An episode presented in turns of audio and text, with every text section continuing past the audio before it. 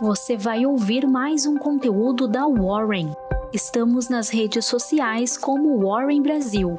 Acesse nosso site warren.com.br e saiba mais.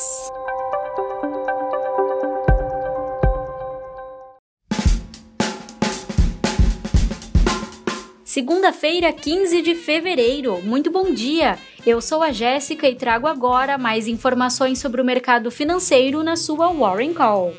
Nesta sexta-feira, dia 12, a Apple deu o primeiro passo para entrar no mercado de criptomoedas. A empresa adicionou a processadora de pagamentos BitPay na lista de parceiros que compõem o ecossistema de compras seguras Apple Pay.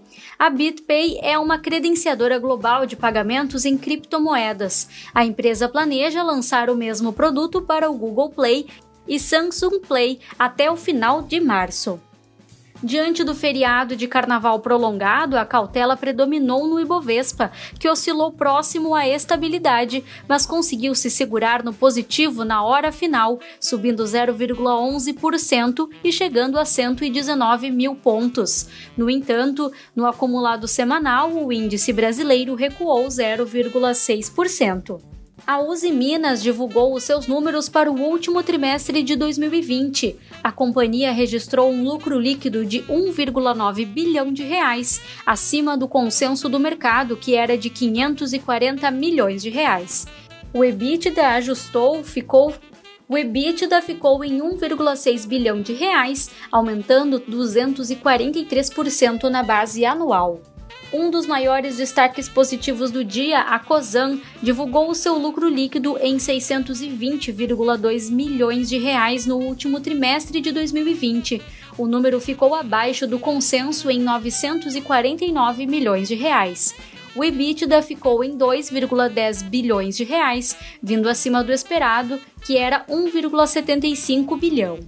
Neste dia, a ação da Cosan teve aumento de 1,38%. A Endi Brasil teve os seus números trimestrais divulgados. Com um lucro líquido de 1 bilhão de reais, a empresa conseguiu performar 67% acima do mesmo período em 2019. No dia, a ação teve alta de 0,17% o Conselho da Vale aprovou a incorporação da Companhia Paulista e Vale Sul à cisão parcial da MBR, a Minerações Brasileiras Reunidas. Esse movimento tem como grande objetivo a redução de custos, e com isso, a ação Vale 3 teve aumento de 0,85%. Na zona de venda, a Notre Dame Intermédica teve queda de 1,44%, pedindo mais um prêmio à Vida, que teve queda de 2,38% para a fusão Avançar. O Banco do Brasil divulgou o seu balanço corporativo.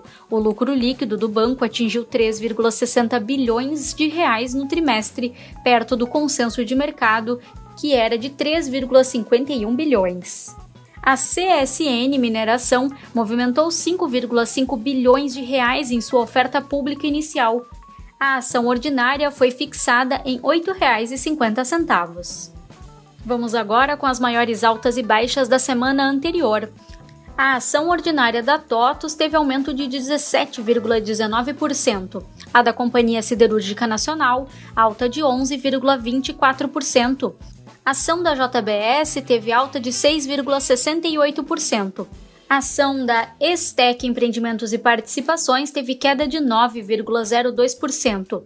A ação da Cogna, queda de 9,50%. E a ação da Cielo, com queda de 12,65%. Em Wall Street, as ações terminaram em alta nesta sexta, com o S&P 500 e a Nasdaq fechando a sessão em níveis recordes.